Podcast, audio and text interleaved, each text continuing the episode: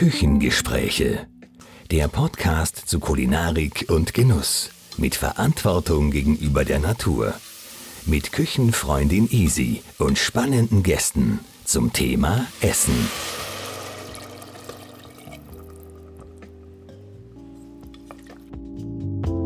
Käse und Milchprodukte selbst herstellen? Das ist ganz einfach, wenn man Marlene Kellenreiter fragt. Sie hat die Herstellung von Käse auf der Alm gelernt, wo sie ihre Sommer als Sennerin verbringt. Sie weiß, wie jeder von uns ohne spezielle Werkzeuge zu Hause Käse herstellen kann. Dieses Wissen gibt sie in Workshop und jetzt auch in ihrem Buch Käseglück weiter. Einen ersten Einblick in die Käserei für zu Hause bekommen wir hoffentlich schon heute in dem Gespräch. Servus Marlene. Hallo. Ich freue mich, dass ich dich in deiner Winterbase in Wien besuchen darf. Du bist ja zurück von der Alm. Wie war es denn heuer auf der Alm? Ähm, es war wieder ganz anders als all die Jahre davor.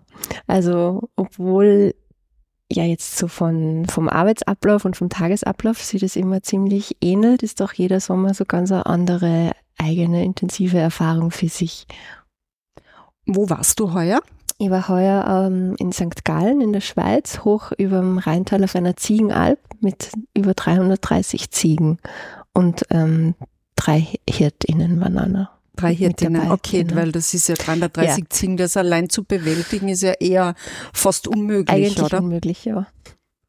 Und äh, das erste Mal auf dieser Alm? Auf dieser Alp war ich schon vor zwei Jahren mal. Also eigentlich ist meine Idee immer auf eine neue Alm zu gehen, einfach weil es mich sehr interessiert, neue Almen, Gegenden, Tiere, Arten des Käses und der Käseherstellung kennenzulernen. Aber nachdem ich jetzt mich vier Jahre eigentlich laufend außerhalb von meiner Komfortzone bewegt habe, habe ich mir für diesen Sommer eine Wiederholung gestattet von ja, einem Almsommer, wo ich schon mir ein bisschen orientiert habe. Das heißt zuvor. Fünftes Mal? Ähm, Oder wie oft bist du jetzt schon gewesen? Also es war jetzt mein vierter kompletter, vollständiger Sommer, wo ich tatsächlich ähm, eben als Käserin hauptverantwortlich war. Ich war davor ähm, dreimal schon auch im Sommer auf der mhm. Alm, aber immer nur so zwischen zwei und sechs Wochen und als, als Helferin. Okay. Und wie kommt man überhaupt auf die Idee, auf die Alm zu gehen? Du bist ja nicht auf der Alm aufgewachsen, oder? Na, und ich hatte nicht Eltern, die mich immer auf die Alm geschleppt hätten am Wochenende oder dergleichen. Aber ich habe trotzdem schon so auch als Jugendliche immer so Sehnsucht nach, in mir gehabt nach, nach Almen und nach diesen Berglandschaften und dieser rauen Wildnis und Natur und diesen, also für mich ist die Alma halt immer so ein Raum, der so für sich steht und so außerhalb von allem Regulären ist. Und ich weiß nicht, ja, irgendwie hatte ich da immer schon das Gefühl, das wird mir gut tun dort und mich ansprechen auf ganz vielen Ebenen. Und vor, kurz vor meinem 30. Geburtstag war immer noch nicht auf einer Alm gewesen, aber da dachte ich mir dann so, jetzt musst du mal schauen gehen und, mhm. und Träume zu verwirklichen anfangen und überprüfen, ob die Alm tatsächlich so ein Ort ist, wie ich es mir vorstelle. Und da war ich dann, habe ich sechs Wochen lang geschnuppert quasi oder war als Helferin auf einer Alm, wo ich am Käse so ein bisschen geholfen habe im Käsekeller und bei mhm. der Käseherstellung. Und das war so eben mein erstes Mal Almsommer und dort wusste ich dort schon genau, ja, das ist es. Mhm. Und war das, war das in der Schweiz oder das was? War auch in der Schweiz. Auch in der Schweiz. Und wie bist du da hingekommen? Also, es muss man ja auch wissen, ja. wie man auf so eine Alm kommt. Also, es gibt, ähm, und das empfehle ich ja immer allen, die interessiert sind, selbst auf die Alm zu gehen. Es gibt eine Website, die heißt zalp.ch, also zur Alp, auf, mhm. auf der Alp. Und das ist so der größte Stellenmarkt eigentlich, was, was Almstellen betrifft. Überwiegend ähm, Schweiz basiert, aber es vereint ja immer wieder ein paar Österreicher oder Deutsche oder norwegische Farmen oder Almen dahin. Aber primär geht es um die Schweiz und man findet dort eben alles, sei es jetzt von kurz gar mal zwei Wochen aushelfen, weil der Hirt umböckelt ist, bis zum ganzen Sommer eben als, als Käserin zu arbeiten. Also das ist auch, ah, da gibt es auch mal die Möglichkeit, dass man jetzt reinschnuppert. Genau, ja. weil das habe ich eben damals auch mhm. gemacht davor. Ja, super. Du, und wie lang dauert so ein Almsommer? Wie, wie, wie darf ich mir das vorstellen? Wann geht es da los? Das ist eben immer witterungsabhängig, ähm, je nachdem wie der Winter war und der Frühling war und wie viel Futter schon auf den Weiden steht und wie hoch die Alm gelegen mhm. ist, das definiert so den Start und auch das Ende wieder. Also wie läuft das, wie war das Wetter über den Sommer, wie ist das Futterwachstum. Ähm, prinzipiell dauern so Almsommer zwischen 90 und 120 Tage und beginnen Ende Mai, Anfang Juni und dauern bis Anfang, Mitte, Ende September. Und wie ist so der Alltag? Wie darf ich mir das vorstellen? Der Alltag ist ein schönes Rad, ja. das sich immer wieder wiederholt und doch nicht ganz gleich ist. Ich mag das sehr, wie der, jeder Tag doch ganz unterschiedlich gefärbt ist oder Sachen passieren, die tier- oder wetterabhängig sind, die man nicht vorhersehen kann. Ähm, soll ich kurz von meinem ja, Tagesablauf vielleicht kurz erzählen? Wie, wie so ein Tag abläuft. Genau, ich skizziere das ganz kurz. Also ich stehe immer so um 5 Uhr auf, ähm, muss mir sofort eine Tasse Schwarztee mit Milch machen, damit was geht. Und dann beginne ich zuerst eigentlich damit Feuer zu machen im Ofen, damit ich dann danach genug Temperatur habe, um die Morgenmilch dann zu erwärmen. Währenddessen nehme ich die Käse aus dem, vom Vortag aus ihrer Form, schneide die Käserinde ab, bringe die ins Salzbad in den Käsekeller und mache dann einfach in der Käserei, spül wieder alles ab und bereite alles vor, damit die dann, wenn die Morgenmilch kommt, die kommt immer so zwischen sechs und sieben, je nachdem, ich dann mit einem neuen Verkäsungsprozess des Tages. Das heißt, es wird tatsächlich jeden Tag äh, gekäst. Es wird jeden Tag gekäst, es sei denn dann zum Schluss hin des Sommers, wenn dann der, der, die Milchmenge einfach schon Weniger ein bisschen abfällt, genau, dann kann es sein, dass man nur mal jeden zweiten Tag käst oder Du, und äh, die Milch, die kommt von den Bauern rundherum. Also du musst nicht selber melken. Ich muss nicht selber melken. Es ist immer äh, unterschiedlich. Ich war einmal auf einer Alpkäserei, wo tatsächlich die Bauern, die auf den Almen rundherum waren, quasi die Milch zu uns gebracht haben und mhm. wir haben die auf der Alp verarbeitet. Ähm, diesen Sommer auf der Ziegenalp war es so, dass ich eben und die Hirtinnen äh, da gemeinsam verantwortlich waren für Tiere und die Milchverarbeitung, also mhm. jeder war in seinem Bereich. Aber Genau, da sind die Hirtinnen fürs Melken zuständig. Ich gehe dann aber schon gern immer abends oder nachmittags einmal zum Melken hoch, einfach weil ich ja gern Kontakt mit den Tieren haben möchte und weil man ja engen Kontakt mit seinen Rohstofflieferantinnen ja. pflegen soll. Ne? Stimmt. Aber kannst du selber melken? Macht man ja. das auch noch, macht man das mit der Maschine oder ist das noch man Handarbeit? Mit einer Maschine, ja. Also bei so vielen Tieren geht es nicht geht's gar nicht anders. Ich mhm. kann, auch, ich kann, könnte auch manuell melken mittlerweile, aber ja, okay. Aber wenn mit der Maschine und du kannst es, genau, aber ja. du musst es Gott sei Dank nicht. Es ist, mein, es ist schwere, es ist schon keine leichte Arbeit, oder? Man mit der Maschine ist wahrscheinlich leichter Maschine, als früher okay. mit der Hand, aber ja. Aber es ist trotzdem viel Arbeit. Also es summiert sich einfach von, also es ist einfach alles sehr lang und umfassend und intensiv. Du, und welche Art von Käse? Also wir reden ja, heuer waren es Ziegen. Mhm. Sind meistens Ziegen oder sind es Kühe auch? Hast du? Meistens sind es Kühe. Also es ist schon Kühe meistens, mh, oder? Ja. Es gibt Ziegenalmen natürlich, aber die sind, ich kann jetzt keinen prozentuellen Anteil Ziegen, nennen, ja. aber mhm. es sind viel weniger als mhm. Kuhalmen, ja. Ja, okay. Also du hast Erfahrung mit beiden, genau. beiden Tieren. Und diese Art von Käse, jetzt habe ich die unterbrochen, weil du musst ja dann deinen Tag weiter erzählen. Kein Problem, wir kommen dann schon wieder zurück. Ähm, was für eine Art von Käse ist das? Also das ist ein halbharter Bergkäse, den ich dann immer herstelle. Mhm. Also ich stelle halt auf diesen Almen den Käse so her, wie es diese Alm schon Ihr seit Rezept genau, genau, weniger. schon mhm. seit Jahren tut und wofür die Alm dann auch jeweils bekannt ist.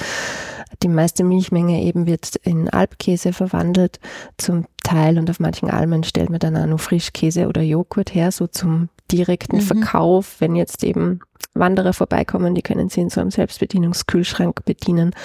Oder die Bauern holen dann immer teilweise diese Produkte und nehmen es mit runter ins Tal und verkaufen es dann dort in ihrem mhm. Hofladen. Mhm. Und okay, das ist jetzt sozusagen dein Start in den Tag und wie geht's dann weiter?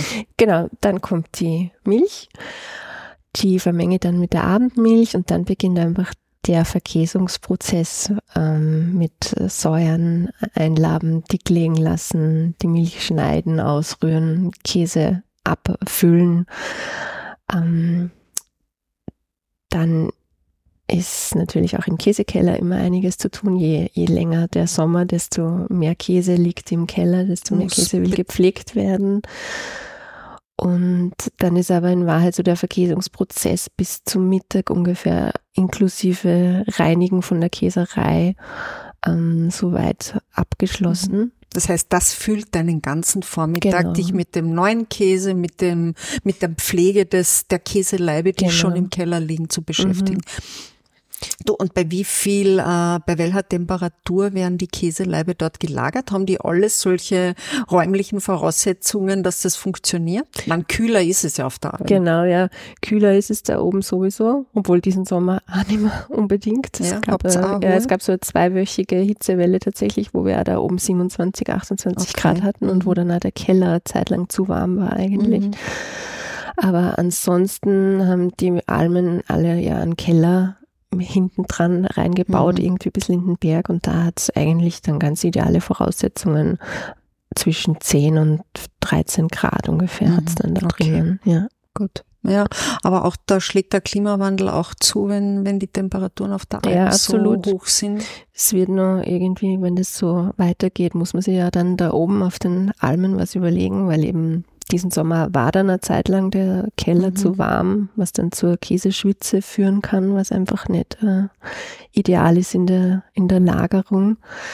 Ja, da kann er da verderben eigentlich? Verderben Oder? kann er nicht. Er ist, man muss ihn halt viel öfter anschauen und wenden und schauen, dass er wieder trocken wird. Mhm. Und er ist vielleicht ein bisschen anfälliger für, dass ein Schimmelbefall okay. stattfindet, den man aber durch regelmäßige Kontrolle und Pflege abwenden mhm. kann. Okay, aber der Aufwand wird einfach höher. Der Aufwand dadurch. ist höher und wenn das in Zukunft irgendwie üblicher wird, also Wärme da oben, dann läuft es vielleicht darauf hinaus, dass man die Almkeller klimatisieren muss. Mhm, Wahnsinn eigentlich. Mhm. Wie ist überhaupt, äh, wie, wie modernisiert sind denn die Hütten?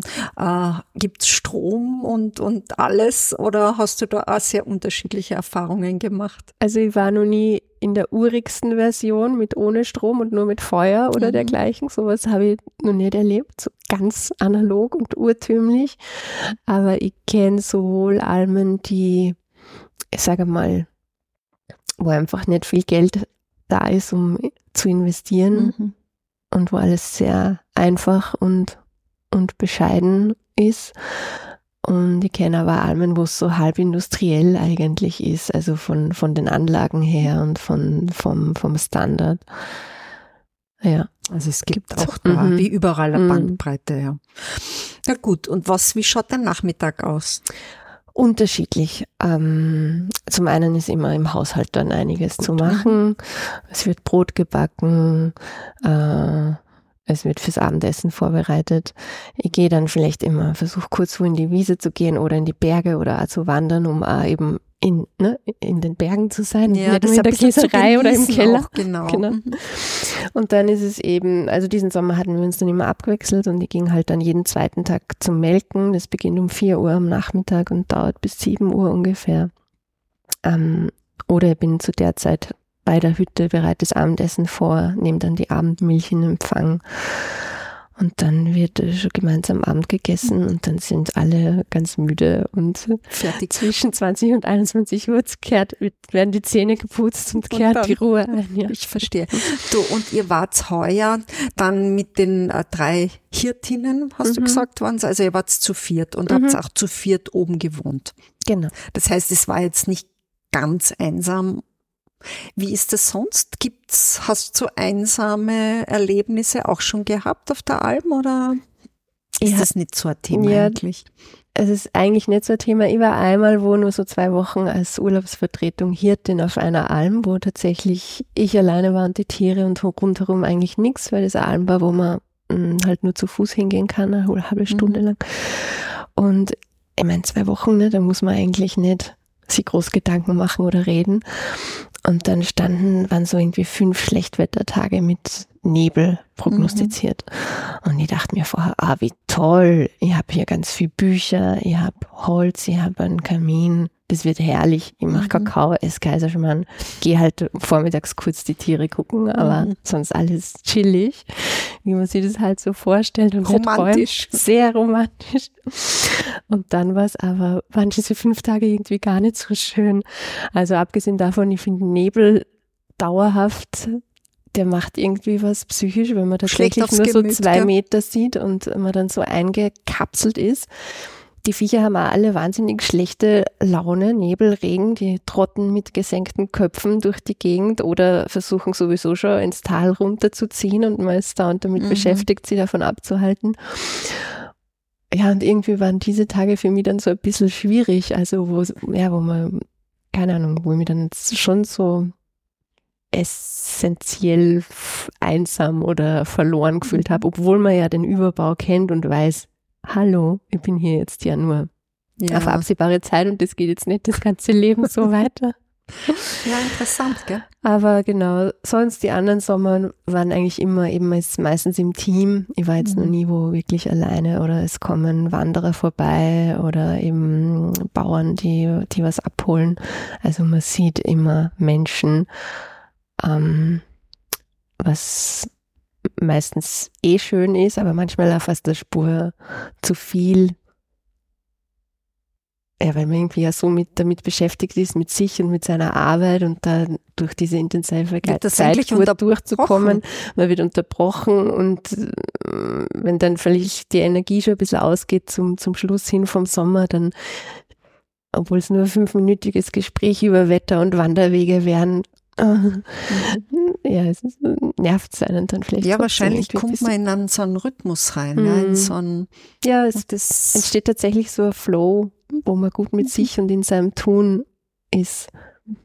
Klingt schön. Ja, ist schön. Du hast ja ein Buch geschrieben. Mhm.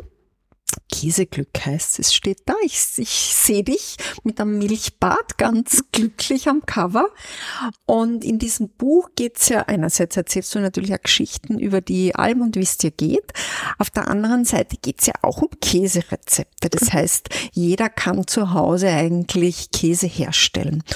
Und äh, ich hätte gern von dir gewusst, wie, wie darf ich mir denn das vorstellen? Was ist denn so ein Einsteigerkäse? Wie, vielleicht magst du es anhand von einem kleinen Rezept so ein bisschen beschreiben, wie das gelingen kann, wie ich das machen kann? Mhm, gerne.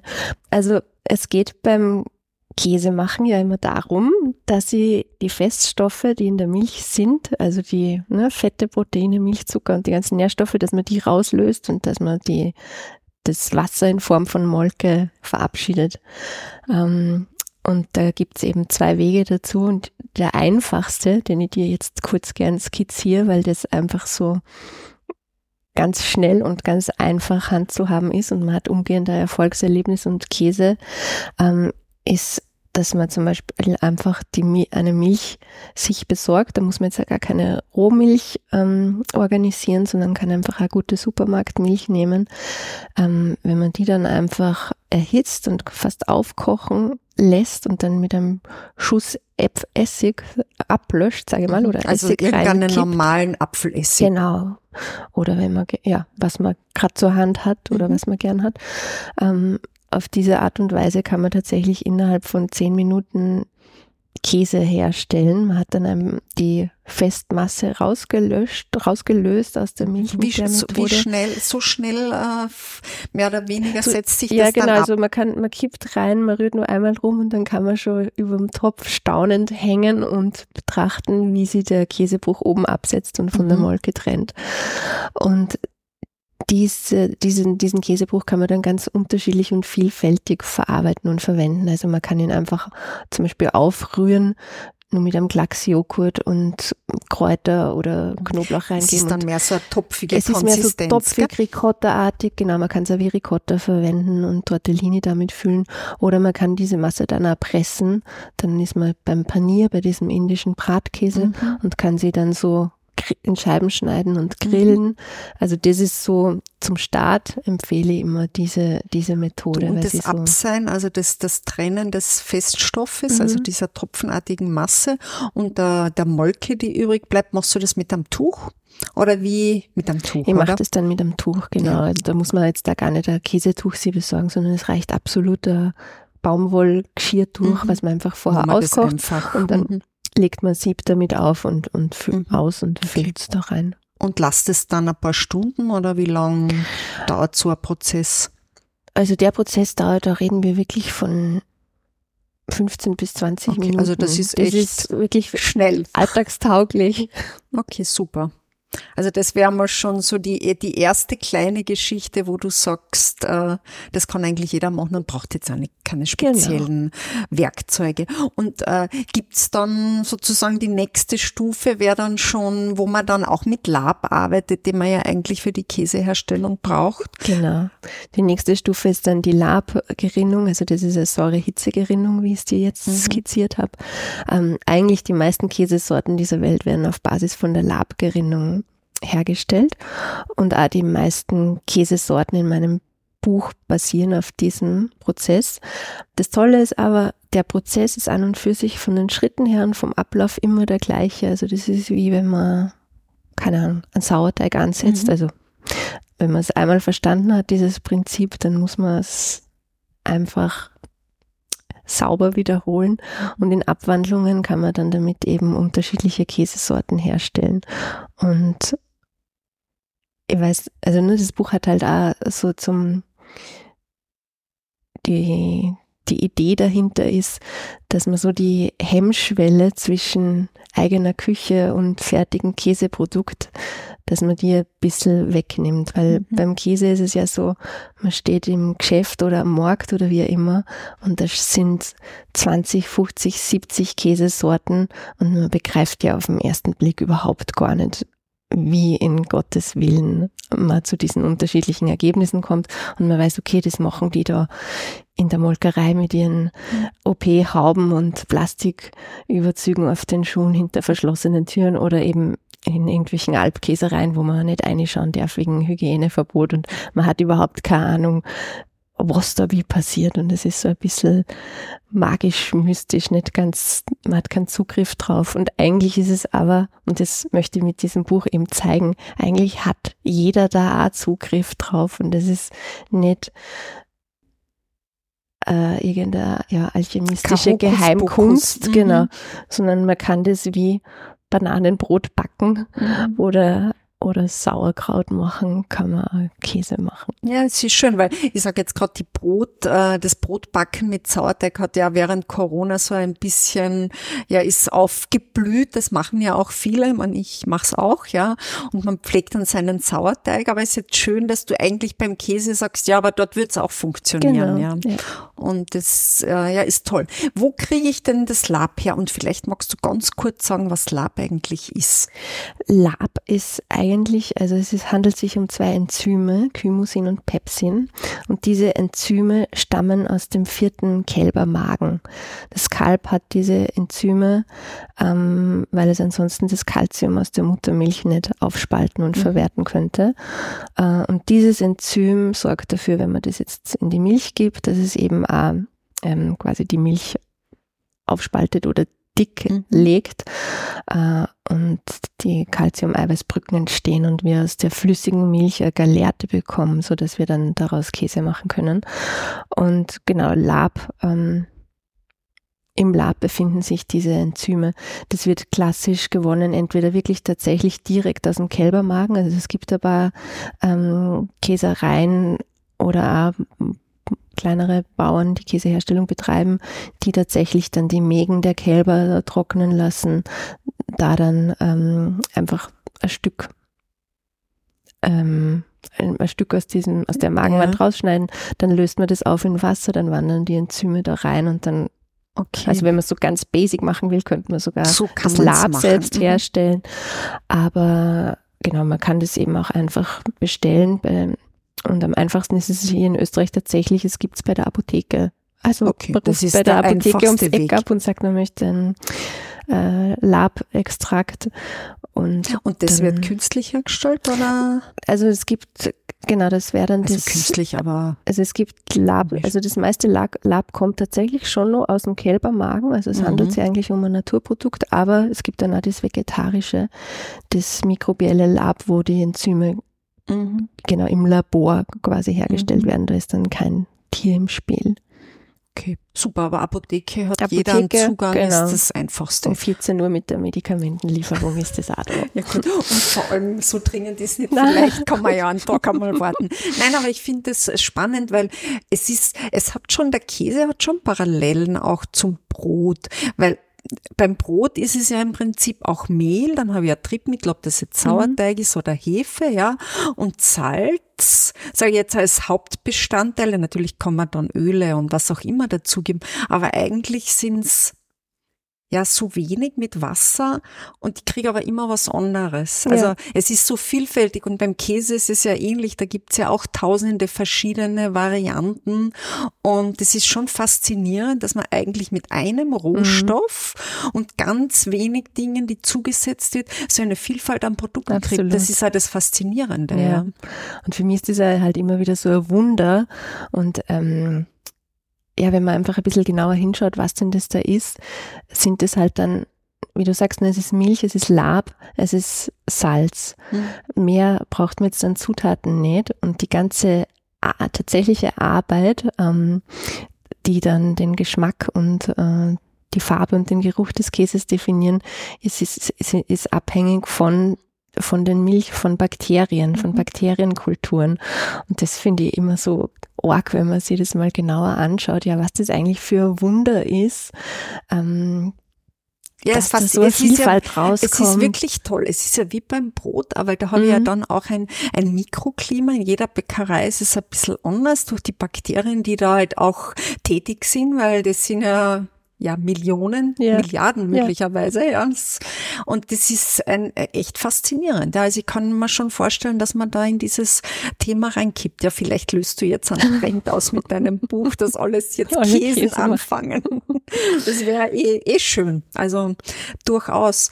Ähm, Gibt es eine Milch, die du am liebsten verarbeitest? Also ist der Ziege lieber oder magst du doch lieber Kuh oder Mischungen gibt's ja auch? Mm, Ich finde jetzt zwischen Kuh- und Ziegenmilch verarbeite ich eigentlich lieber Ziegenmilch, auch wenn sie ein bisschen heikler zu verarbeiten ist, weil die Moleküle in ihr kleiner sind und deswegen alles, also der Bruch, der Käsebruch dann ein bisschen ähm, weicher ist und nicht so einfach zu verarbeiten ist wie der Mhm. von der Kuhmilch.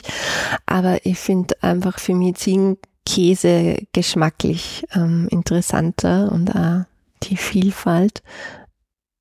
Wahrscheinlich auch, wenn man es nicht so kennt. Ne? Wir sind mit Kuhkäse vor allem aufgewachsen und Mhm. Ziegenkäse ist ja jetzt äh, Oberösterreich der 80er Jahre nicht so.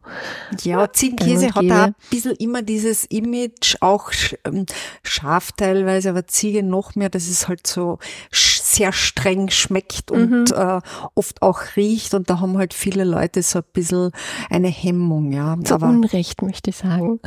ja, das glaube ich schon und ganz, also es hat ja ein bisschen mit der sauberen Verarbeitung zu tun, der Milch, also schon das Genau. Grundprodukt, dass das dann eigentlich jetzt keine unangenehmen Gerüche und Mhm. Geschmäcker sein sollen. Also nur weil der Käse stinkt, das Mhm. sagt jetzt ja nichts über die Ja, äh, Zubereitung, ja, ja. also natürlich über die Zubereitung, aber dass da irgendein ein Fehler passiert Mhm. ist äh, bei der Zubereitung. Ja, spannend. Wo, wo, wo, wo, wo siehst du denn deinen absoluten Favoriten? Also welcher ist denn dein Käsefavorit jetzt bei allem, was du selber jetzt schon gemacht hast? Eigentlich beim gereiften Ziegenfrischkäse, so einem Chèvre. Das ist Ja. für mich von der Textur und vom Geschmack her das größte Vergnügen. Ziegenfrischkäse gereift würde aber eigentlich heißen jetzt von der Produktion her, so wie du es am Anfang auch gesagt hast, also mit so einer topfigen Konsistenz beginnend, oder? Aber genau schon auf Labgerinnungsbasis. Auf Labgerinnungsbasis und dann äh, wird der behandelt, nehme ich an. Mm, Der wird, da ist eben auch wieder das Faszinierende, bei dem lässt man die Milch ähm, vorher schon so lange stehen und reifen, dass sie der Weißschimmel oder das Penicillinum candidum, das auch in der Milch an und für sich dann schon vorhanden Mhm. ist bei guter Ziegenrohmilch, dass sie der schon ein bisschen ausbilden und ausprägen kann. Und der ist dann auch dafür hauptverantwortlich in der weiteren Reifung, dass dann die Rinde entsteht und sie das alles so entwickelt, wie man es Mhm. gerne hätte. Das heißt, da lasse ich die Milch einfach schon reifen, Genau. bevor ich dann in die Genau. Käseproduktion gehe. Ja. Und ein bisschen Reifung und Fermentation der Milch ist ja bei jeder Käseherstellung Mhm. meistens, also es gibt auch Arten und Weisen, wo die Milch gleich eingelabt wird und mhm. nicht vorher sie, sie fermentiert oder säuert, sagt mhm. man ja, aber eben säuern im Sinne von reifen. Lustigerweise ist mir jetzt gerade was eingefallen. Meine Mutter hatte, die ist auf einem Bahnhof aufgewachsen, und wenn Milch sauer wird, mhm. ja, kann man sie ja auch mehr oder weniger noch einmal aufkochen. Genau. Und dann ist es ja eigentlich wie Tupfen. Ja. ja. Also da ist genau dieser, dieser Fall, den du jetzt beschrieben hast, dass die Fermentation, also jetzt einmal zuerst ohne Zugabe genau. von Lab oder ja. sonstigen Stoffen stattfindet und dann Genau. Eigentlich muss man weiter. gar nichts machen, wenn man Käse herstellen will, sondern mhm. kann einfach die Milch stehen lassen und wenn es eine gute Rohmilch ist, dann sind die in ihr inne wohnenden Milchsäurebakterien und all die anderen Enzymen und Hefen und Kulturen, die da drin sind, machen sie unter den geeigneten Bedingungen eh selbst an die Arbeit und man hat innerhalb kürzester Zeit schon käseähnliche Masse mhm. vor sich. Die Kunst dann beim Käsen besteht halt darin, dass man ein gewisses Endziel irgendwie vor Augen hat. Ne? Mhm. Und von daher muss man da dann einfach ein bisschen ein greifen, Klar. damit die Milch so, man sagt, man spricht auch, das klingt überhaupt nicht positiv, aber man spricht ja auch vom Verfall der Milch. Klingt nicht positiv, Und, aber, ja, aber du weißt, das Ferment, Fermentationsprozess ist es ja im ja, Prinzip genau. auch. Ja, es ist, passiert einfach was durch die Bakterien, aber ich finde es deswegen also spannend. Ich meine, wir haben ja weltweit werden ja so viele Lebensmittel weggeschmissen, ein Drittel, ja. Und ein Teil, also in Österreich, es gehören ja auch Milchprodukte dazu, weil viele Menschen ja das Mindesthaltbarkeitsdatum falsch verstehen oder dann einfach Sorge haben, dass das Lebensmittel schlecht ist oder tödlich oder was auch immer und nicht nur eine Empfehlung, die halt der Hersteller auf, aus gesetzlichen Gründen draufschreiben muss. Aber eigentlich wäre das auch eine, ein schöner Zugang zu sagen, ja, und wenn der Milch sauer mhm. wird, kannst du ja auch noch etwas damit machen. Also sogar da könnte man eine Verwertung machen ja. und vielleicht ja ist es dein Buch also ein bisschen ein Auftakt dazu, auch die Leute dazu animieren, dass die Dinge eigentlich, also wenn jetzt was nicht wirklich einen, einen bösen Schimmel hat, kann man eigentlich wahnsinnig viel mhm. machen mit den, mit Lebensmitteln, die vielleicht auch nicht mehr ihre Ursprungsform haben. Ja. Also es ist ja beim Brot ähnlicher. Da kann ich ja dann, wenn es schimmelig ist, natürlich nimmer, aber wenn es hart ist, kann man es ja auch genau. in unterschiedlichster Weise verarbeiten. Und bei Milch ist es ja ähnlich. Bei eigentlich. Milch ist es ähnlich. Bei Milch ist halt die Sache, wenn dir jetzt Milch im Tetrapack hm sauer wird. Ja, ist natürlich dann was ist anderes. Die, genau, dann ist es was anderes, dann ist sie nicht gereift im Sinne von, sie ist gesäuert, sondern dann ist die halt schlecht worden, mhm. weil da die Keime und Bakterien das auffressen und ähm, genau, also man müsste es vorher, also bevor es dann so weit ja, ist. Ja, genau. Dann müsste man sie verwenden. Oder wenn ja. das, oder man hat Rohmilch, was auch, also weil mir die Leute immer fragen, wo kriege ich denn jetzt hier zum Beispiel mitten in Wien Rohmilch her? Mhm. Das ist auch überhaupt gar kein Hexenspiel. Die steht im, im Bio-Supermarkt oder auch in Bio-Läden, die bekommen mhm. zweimal in der Woche Rohmilchlieferungen, die meisten, wo man sie einfach eben auch bestellen kann oder sie steht schon dort. Also auch hier ist es äh, eigentlich relativ einfach an den wirklich mhm. guten originalen Grundstoff ranzukommen. Weil es ist schon nochmal was anderes, mit Rohmilch zu arbeiten, oder? Ja, Absolut. Also finden wir jetzt auch, wenn man jetzt an die französischen ja. Käse denkt, natürlich ein Brie oder so aus Rohmilch ist schon einmal was anderes. Unbedingt, ja. Weil genau bei der pasteurisierten Milch sind halt einfach viele natürlichen, natürliche Inhaltsstoffe der Milch durch die Hitze schon nicht mehr am Leben und da die Eiweißstruktur ist verändert durch die Hitze. Das heißt, es ist nimmer das, was es mhm. eigentlich mhm. von Natur aus ist. Ja. Wenn du einen gekauften Käse isst, was sind denn dort deine Favoriten? Oder isst du gar keinen Käse mehr, der nicht ja. aus deiner Eigenproduktion ist? Doch, ich freue mich dann immer wahnsinnig wieder auf anderen Käse. Also ich esse den ganzen Sommer über extrem gern meinen Käse und er wird mir nicht langweilig. Also mhm. Also jeden Tag wieder mit dem gleichen Genuss lege ich den aufs Frühstücksbrot und habe irrsinnige Freude dran. Und dann habe ich aber auch wieder irrsinnige Freude, wenn ich in Wien bin und irgendwo am Markt Käse kaufe. Da explodieren meine Geschmacksknospen förmlich, weil die quasi vorher so eintönige Kost hatten. Ähm, also ich freue mich da immer sehr drauf und ich könnte jetzt gar nicht sagen, was mein Lieblingskäse ist, weil da wechselt, es ist ja ein saisonales und regionales Produkt. Das heißt, die Angebote am Stand, wenn die halbwegs einkaufen, direkt von Herstellern mhm. und das nicht lang lagert oder wie immer, dann wechselt das ja auch immer. Und von daher wechselt da mein Lieblingskäse, wobei prinzipiell ein großes Febel für Weichkäse habe. Mhm. Kann ich verstehen. ist auch was besonders Feines. Ja. Wenn er gute Temperatur hat, da gibt es echt nichts. Ich würde gerne jetzt von der Käseproduktion nochmal zurückkommen auf die Alm. Ähm, und zwar dahingehend, äh, dass ich gern mit dir über dieses ganze Thema der Viehzucht reden würde. Ja, ich meine, es gibt ja das ganze Thema, eigentlich sollten wir alle keine Tiere mehr essen, weil eben der hohe Methanausstoß jetzt bei den, bei den Kühen und überhaupt der CO2-Verbrauch. Und jetzt bist du auf der Alm und siehst eigentlich natürlich auch die, also Idylle unter Anführungszeichen, natürlich ist das auch schwere und harte Arbeit. Wie, wie siehst du dieses Thema der, der Viehzucht? Mhm. Ähm, ich sehe es so, dass Viehzucht total in Ordnung ist, wenn sie kleinteilig, naturnah, artgerecht und so, ja, so naturnah wie möglich stattfindet. Äh, überschaubar ist. Und ich finde Viehzucht schwierig natürlich, sobald sie zu, zu groß wird.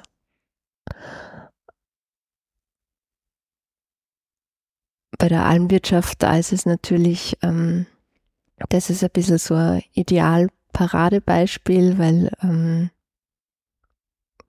man kennt die Tiere alle, man, die kriegen das beste Futter, man weiß, was die fressen den ganzen Tag. Also die können, eigentlich weiß man es nicht, weil sie können es aussuchen.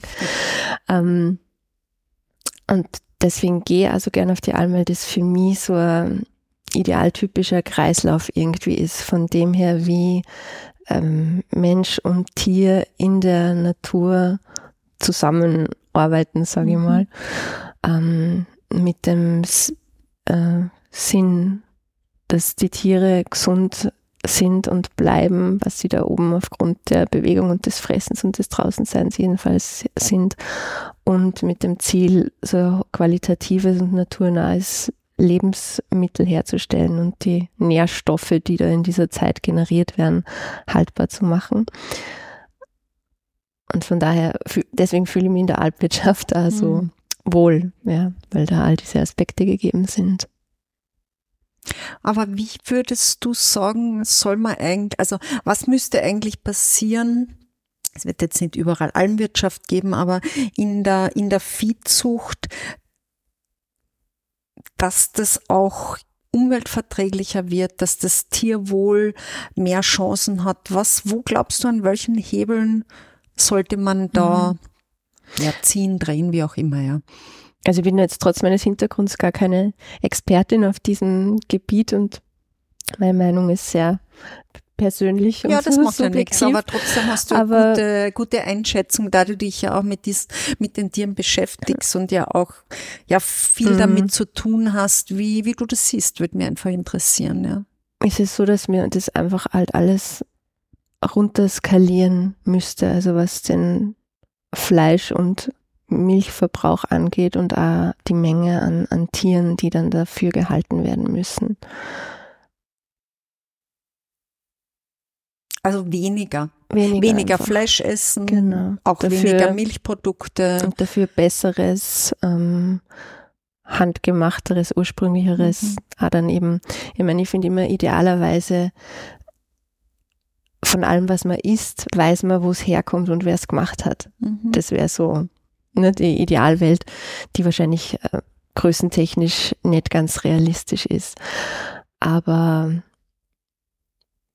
das wäre jetzt das Ideal. Das wäre die Ideal. Ja, es gibt ja so einen, so einen schönen, schönen schönen Spruch, man soll keine Lebensmittel kaufen, für die Werbung gemacht wird. Mhm, ja. Das fällt und ein bisschen Das da fällt ein bisschen rein, da rein, ja. genau. Und ich, ich, ich sehe es auch bei mir jetzt gerade persönlich, ich bin jetzt so gewohnt von der Alm, ne? ich habe den Käse, ich habe das Joghurt, wir backen das Brot selbst und im Garten wächst das Gemüse und das bietet irgendwie so die Grundbasis und jetzt bin ich wieder hier in Wien und ich habe eigentlich, also mir ekelt es richtig gehend davor, in einen Supermarkt reinzugehen. Mhm. Weil, ja, weil das da drinnen alles so einen artifiziellen, industriellen Eindruck mhm. macht und ja zum Großteil auch ist. Aber wie, wie lebst du dann in Wien? Gehst du viel am Markt oder machst du viel selber? Wie, wie, wie? Ja, ich gehe viel am Markt. Ähm, oder ich, ich fahre gerne zum Beispiel am Biohof Nummer 5 in Stammersdorf raus, die haben einen Hofladen und mhm. kaufe da ein. Also wenn es einem möglich ist, zeitlich und finanziell, ist es, glaube ich, in der Stadt ähm, der bestmögliche Weg, mhm. dass man eben ah, hier schaut, ja, wer ist denn der, der Produzent, wer stellt das wie her und was gebe in meinen Körper hinein. Mhm. Ja. Stimmt eben. Weniger Fleisch essen, weniger Milch essen. Da sieht man dann schon sehr stark auch im Thema Veganismus oder pflanzliche Ernährung. Und es gibt ja auch ähm, veganen Käse. Wie stehst du zu dem? Es gibt solchen und solchen, ne, ja. wie, wie immer. Ich finde jetzt ähm, so veganen Camembert zum Beispiel, der ja aus Cashewnüssen mhm. hergestellt wird, die eines natürlichen Fermentationsprozesses unterzogen werden. Das finde ich eine interessante Angelegenheit, weil mhm. da hat man einen natürlichen Rohstoff, der auf natürliche Art und Weise verwandelt wird in eine mhm. Speise, sage ich mal. Das finde ich dann geschmacklich und vom Konzept her interessant und vertretbar. Was ich völlig nicht nachvollziehen kann, ist der vegane Käse, der eigentlich nur Konglomerat aus, aus Speisestärke und Pflanzenölen und Pflanzenmilch und mhm. Emulgatoren und Stabilisatoren ist. Also mhm. eigentlich so eine Matsche-Patsche, die dann vielleicht so ein bisschen so ausschaut wie Käse, aber Nichts da so eingesetzt werden kann, vielleicht für Pizza oder Toast, keine mhm. Ahnung. Aber was halt eigentlich nur ein wahnsinnig stark bearbeitetes Produkt ist, was nährstofftechnisch mhm. nicht gut ist oder, also oder förderlich ein industrialisiertes genau. Produkt mit wenig guten Inhaltsstoffen. Ja, und da finde ich dann, das, das kann man, kann man natürlich, jeder, jeder soll, kann machen, wie es, wie es ihm taugt. Aber für mich wäre jetzt so ein Käse ist das sinnlos. Kein, ist das kein Produkt. Aber glaubst du zum Beispiel, dass man diese Art von Käse für Produkte nimmt, wo der Käse zwar, also ich sage jetzt mhm. diese ganze Fertigindustrie und so, dass es da eigentlich wahrscheinlich keinen großen Unterschied macht, weil du eh schon so ein hochverarbeitetes ja. Produkt hast. Da ist es das Alternative von, von den Inhaltsstoffen her und von der Herstellungsart und Weise wahrscheinlich fast gehüpft wie gehatscht. Ja, Wobei es denke ich ja auch wieder gute Alternativen gibt, wie was ist das mit dieser Hefe, irgendwie so Hefeflocken, Flocken, mhm. die dann ja. ja auch sich ähnlich verhalten, wenn man sie anrührt. Mhm. Ja. Ja, gut. Wie ist denn das sonst mit deinen äh, Essgewohnheiten? Wo liegen denn deine Vorlieben jetzt abseits des Käses? Ich, ich frage immer gern meine Podcast-Gäste, wo, wo sie sich denn einordnen Ein beim Lieblingsessen. Beim Lieblingsessen. Ähm, ich koche einfach sehr gerne oder esse sehr gerne eher Gemüse und Getreide oder Obst. Also alles, was so unmittelbar von, klingt jetzt gleich super kitschig, Mutter Erde zur Verfügung ja. gestellt wird, weil es dazu Samen gibt, die in der Natur vorkommen und die man einpflanzt und dann entsteht plötzlich wie aus nichts dieses oder jenes. Ähm, ja, das sind so meine, meine Hauptrohstoffe mhm. in der Küche, mit denen ich gern arbeite. Und die verarbeite ich dann aber in alle möglichen Richtungen gerne. Also da habe ich jetzt keinen besonderen Schwerpunkt. Und auch kein Lieblingsgericht, wo du sagst, da wird es dir warm da im Magen warm und warmes Herz. Herz. Ah, das wechselt immer auch irgendwie. Ja. Hm. Gar nicht so. Hm, Gerade. gerade nicht so, ne? Vielleicht kommt es jetzt wieder über den Winter. Ja. ja. Wie, wie lang bist du jetzt in Wien? Ähm,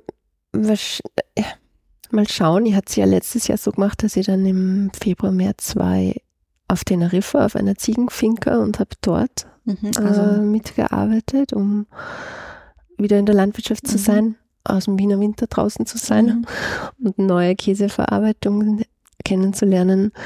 Ich habe so geplant, dass ich das diesen Winter auch wieder machen möchte, damit ich nicht einfach bis Mai oder Juni warten muss, bis ich wieder in die Natur und ins Handwerk rein kann. Ja.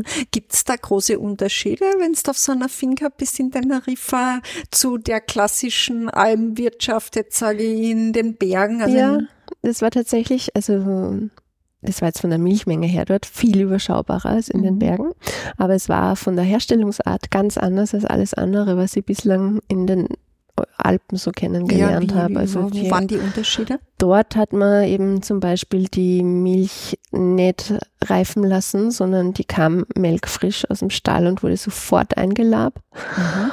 Und dann wurde der Käsebruch auch nicht geschnitten, so wie es bei uns immer gang und gäbe ist mhm. eigentlich mit der Harfe und verschöpft, äh, sondern der wurde einfach dann nur so, es war ein super meditativer Vorgang, war dann halt so ein größerer Topf und dann hat man den Bruch einfach in die Hand genommen quasi und sachte gedrückt und hat dadurch die Käsemasse kompakter gemacht und die Molke mhm. hinausgebracht. Und das hat man über 15 bis 20 Minuten gebracht.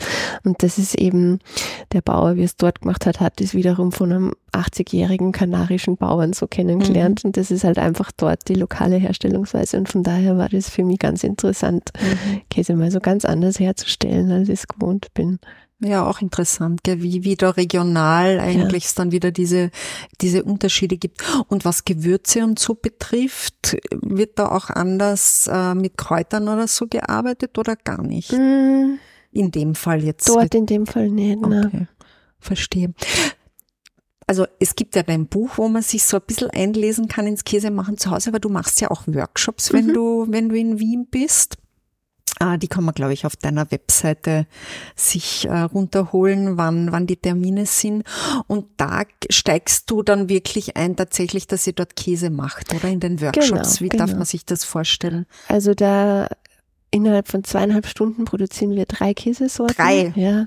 Und da tun wir tatsächlich, also da machen wir beide Orten, die Säurehitzegerinnung, aber auch einen Basis-Lab-Käse mit diesem Grundprozess quasi, der mhm. allen Käsesorten innewohnt. Und der dann eben, wenn man den einmal durchgespielt hat und versteht, der einem dann mit seinen Varianzen ermöglicht, dass man sich eigentlich zu Hause an jedweden Käse heranwagen kann.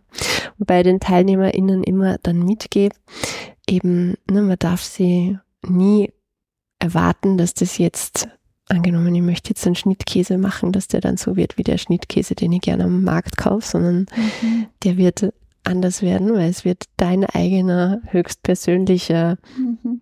Hauskäse werden, der aufgrund der Milch, die du verwendest und die Reifebedingungen, die du hast, den Käse zu dem machen, was er ist. Your own personal Jesus. Mhm. Individuell. Genau. Ja. Ich glaube, das und ist sowieso das, das Thema, das wie beim Brotmachen, es wird auch immer ein bisschen anders. Genau. Und Käse ist ja einer, also ist ja so super individuell, auch von dem her, wenn man sich seine Ursprünge anschaut, warum schmecken die Käsen in Holland so, wie sie schmecken und in Italien so, wie, wie sie schmecken, weil ursprünglich tatsächlich das äh, darauf basiert, wie die Rohmilch zusammengesetzt mhm. ist und wie das bakteriologische Profil da drinnen ist. Und weil da die Tierrasse und das Futter und die Region und das Wetter alles zusammenspielen und dann definieren, wie die Milch ist und wie der Käse wird, den ich aus dieser Milch mhm. machen kann. Von daher finde ich Käse eben also spannend, weil er eigentlich so ein Geschichtenerzähler ist. Also er, der versammelt in sich so ganz viel. Mhm. Das ist schön, dass du das sagst, weil das ist ja auch bei vielen anderen Dingen wie bei Kaffee oder bei Wein, also wo ja auch das Terroir und ja alles einfach eine Rolle spielt. Ja, ja. also ein Riesling aus äh, Niederösterreich hat mit einem deutschen Riesling ja überhaupt nichts gemeinsam, Absolut. wenn man den trinkt. Ja, und auch wie der dann mehr oder weniger in dem ganzen Verarbeitungsschritten ist und beim Käse, ja. wenn es da ähnlich ist, ja, ist schön, weil es ist so, ja, ja, jeder ein Unikat. Genau. Und man ist dann vielleicht ein bisschen man konsumiert jetzt nicht nur immer dieses fertige Produkt, sondern wenn man da ein bisschen eintaucht und die ganzen mhm. Geschichten und Hintergründe und Menschen kennt, dann steigt halt auch die, die Wertschätzung und auch idealerweise der Genuss nochmal mehr, weil man sich es bewusster macht und dann auch bewusster genießt. Sehr schön. Ja, Marlene, das war so ein schöner Einblick von dir in die Käsewelt, ja. Also das, ich habe ein bisschen Angst, wenn ich mit Käse jetzt auch noch anfange, dass ich dann überhaupt nicht mehr weiß, wie ich mit meiner Zeit klarkommen soll. Aber es war auf jeden Fall so, also für mich so anregend, äh, in das Thema einzusteigen und ich hoffe für die Zuhörerinnen äh, auch. Und ja, ich sag danke für das interessante Gespräch, Marlene. Dankeschön für die Einladung. Hat mich sehr gefreut, hier mit dir einzutauchen in die Materie. Fein was. Liebe Zuhörerinnen, das war das Küchengespräch für heute mit der Marlene und ja, äh, ihr könnt im Käseglück nachlesen, wie denn so ein toller Käse ja im, in der eigenen Küche gelingen kann. Und ja, ich bedanke mich fürs Zuhören. Bis zum nächsten Mal. Das war das Küchengespräch für heute und nicht vergessen, genieße das Leben und lebe den Genuss. Deine Küchenfreundin Easy.